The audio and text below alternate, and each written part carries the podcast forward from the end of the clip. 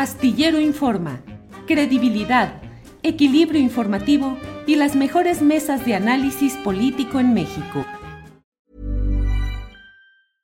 Hey, I'm Ryan Reynolds. At Mint Mobile, we like to do the opposite of what Big Wireless does. They charge you a lot, we charge you a little. So naturally, when they announced they'd be raising their prices due to inflation, we decided to deflate our prices due to not hating you.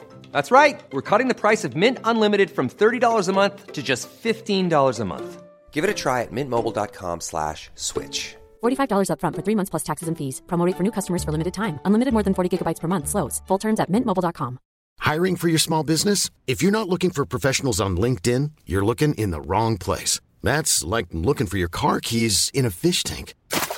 LinkedIn helps you hire professionals you can't find anywhere else, even those who aren't actively searching for a new job but might be open to the perfect role. In a given month, over 70% of LinkedIn users don't even visit other leading job sites. So start looking in the right place. With LinkedIn, you can hire professionals like a professional. Post your free job on linkedin.com slash people today. Hey, I'm Ryan Reynolds. Recently, I asked Mint Mobile's legal team if big wireless companies are allowed to raise prices due to inflation. They said yes. And then when I asked if raising prices technically violates those onerous two-year contracts, they said, what the f*** are you talking about, you insane Hollywood ass?" So to recap, we're cutting the price of Mint Unlimited from $30 a month to just $15 a month. Give it a try at mintmobile.com slash switch. $45 upfront for three months plus taxes and fees. Promo rate for new customers for limited time. Unlimited more than 40 gigabytes per month. Slows. Full terms at mintmobile.com. Everyone knows therapy is great for solving problems, but getting therapy has its own problems too, like finding the right therapist, fitting into their schedule, and of course, the cost. Well, BetterHelp can solve those problems. It's totally online and built around your schedule. It's surprisingly affordable too. Connect with a credentialed therapist by phone, video, or online chat, all from the comfort of your home. Visit betterhelp.com to learn more and save 10% on your first month. That's BetterHelp, H E L P. Así es que saludo a Claudia Villegas. Claudia, buenas tardes. Buenas tardes, Julio. Me da mucho gusto saludarles. Que tengan un gran inicio de semana, Julio. Gracias, Claudia. Pues eh, movido el ambiente político, pero también el económico, de todo hay. ¿De qué nos vas a hablar en esta ocasión, Claudia, por favor? Sí, Julio, muchísimas gracias. Sí, muy movido el ambiente político, pero también el económico. Les quiero comentar hoy que el viernes pasado, mientras todo este tema de la política en México tomaba este cauce que acabas de analizar con Jacaranda y que han hecho ustedes una cobertura muy, muy exhaustiva, pues eh, tuvimos una noticia que no es que pasara desapercibida, sino que se necesita analizar con mucha calma, que es Moody's, la agencia calificadora, rebajó la expectativa de positiva a negativa para el gobierno de Estados Unidos. Ya en 2009 había pasado e incluso se puso en tela de juicio la visión y la pertinencia de las calificadoras. Y en esta ocasión Moody's Julio pues está hablando que en medio de lo que se ha dicho que va a ser ya un nuevo escenario de tasas altas, que difícilmente se va a regresar a las tasas bajas que se tuvieron y que frente a la imposibilidad que ha mostrado el gobierno de Estados Unidos de reducir gasto, de ser más eficiente, pues Moody's le pone un tachecito, un gran tache a Estados Unidos y le preocupa el déficit, el déficit primario que no está sabiendo manejar. Y ahora vemos pues que se estaba esperando la recesión, pero que eh, la gran amenaza, Julio, pues es este tema del déficit. ¿Cómo le afecta a México? Hoy lo vemos, el tipo de cambio es una de las monedas pues que está depreciándose más en los mercados, desde ayer lo ha estado haciendo. Y bueno, vemos como Estados Unidos, frente a un periodo electoral, también frente a la decisión de que tiene que aprobar su presupuesto para el próximo año, pues hay que estar pendientes de lo que está pasando en Estados Unidos, Julio, porque las tasas de interés, al menos no en el corto plazo, no se van a ajustar. Sí, Claudia, perdón. Sí, eh, todo, sí, sí, todo ello estamos en ese marco de, de referencia, pero siempre tienes por ahí mucho material en tu portafolio de información. ¿Qué otras cosas tenemos hoy, Claudia? Sí, Julio, también tenemos otra nota en la revista Fortuna que tiene que ver con el sector asegurador y la batalla que viene. ¿Qué viene en el sector asegurador? Y esto es una de las pues avisos que hizo el Servicio de Administración Tributaria a través de sus canales, de sus disposiciones. Cambió Julio desde eh, que estaba Raquel Buenrostro en el Servicio de Administración Tributaria modificó los criterios para que las aseguradoras, en caso de desastres, cuando reparan un auto, sobre todo le pega al tema de los autos en el segmento de daños. Bueno, Julio, pues en la revista Fortuna les estamos informando que esta controversia del sector asegurador que podría recaudar hasta 50 mil millones de pesos para el SAT, eso es bueno para las cuentas fiscales, pues estaría llegando a un tribunal administrativo ya.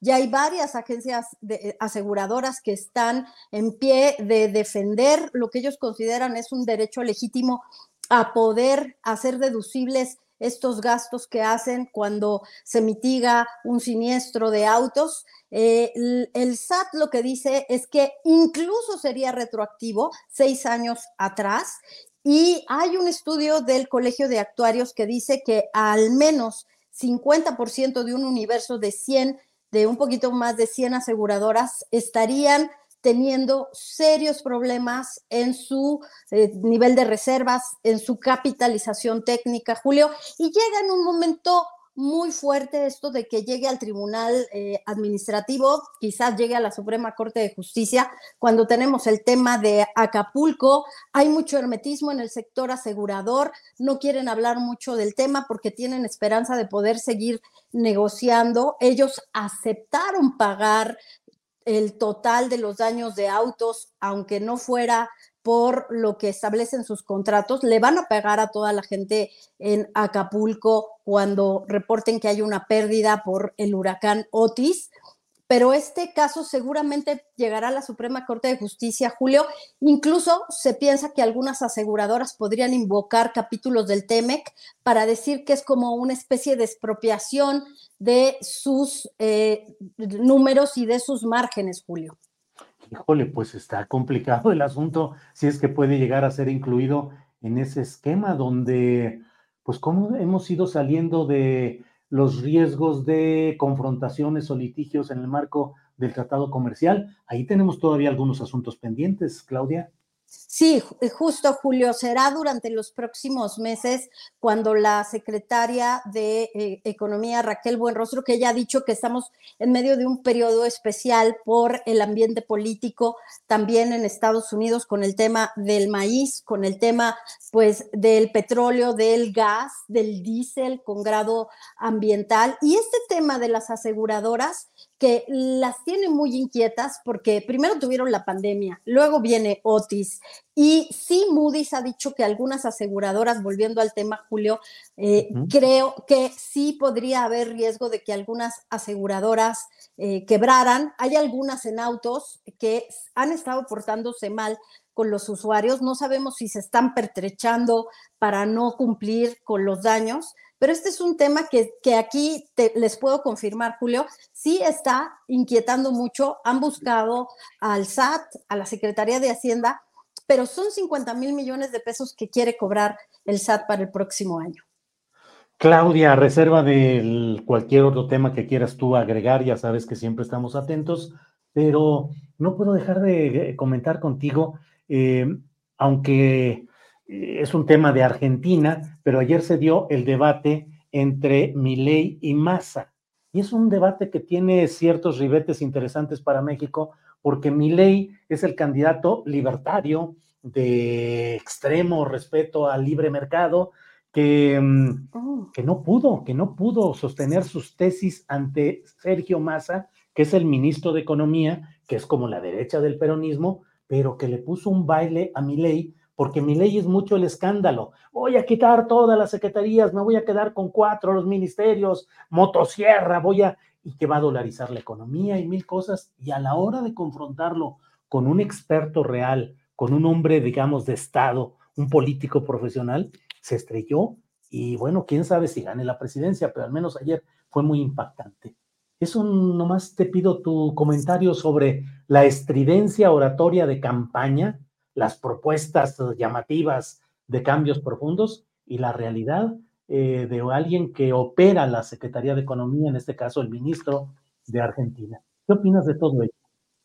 Bueno, Julio, yo lo que he visto con este personaje argentino es que sí, en efecto, no tiene sustentos, no tiene números, no sabe lo que está pasando. Él ha dicho que todo, todo este tiempo ha dicho que la, hay banqueros que están coludidos para beneficiar a los bancos multilaterales que tienen en la lona argentina. Pero cuando, como bien dices tú, un político profesional un economista que ha estado a cargo de campear toda esta tragedia inflacionaria, todo este problema de cómo Argentina tiene un gran problema de deuda, bueno, pues mi, ley no puede contestar. Y después habló sobre que él rechaza todo lo que sea comunismo, que rechaza a Rusia, que rechaza a, a China, pero sin pensar cuáles son las opciones. Y en ese sentido creo que en México se ha tenido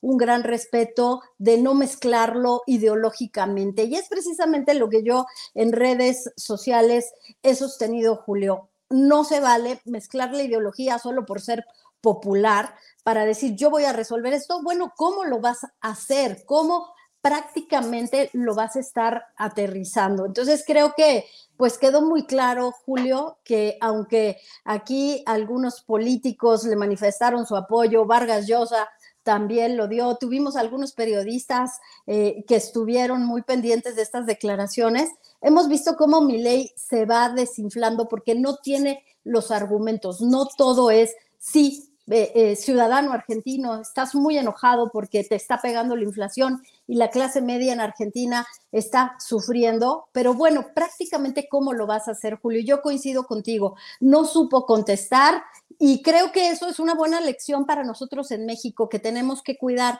mucho que esa estridencia, y me refiero, por ejemplo, Julio, a las primeras declaraciones que tuvo Xochitl Gálvez en una entrevista con Bloomberg, que yo sé de muy buena fuente que a los empresarios los dejó muy preocupados cuando ella hablaba de yo quiero un peso fuerte, débil, y habría que buscar cómo hacerlo cuando el tipo de cambio con eso iniciamos el comentario, querido Julio. El tipo de cambio está sujeto ya a otros eh, eventos, como por ejemplo la baja en la eh, perspectiva a Estados Unidos, Julio.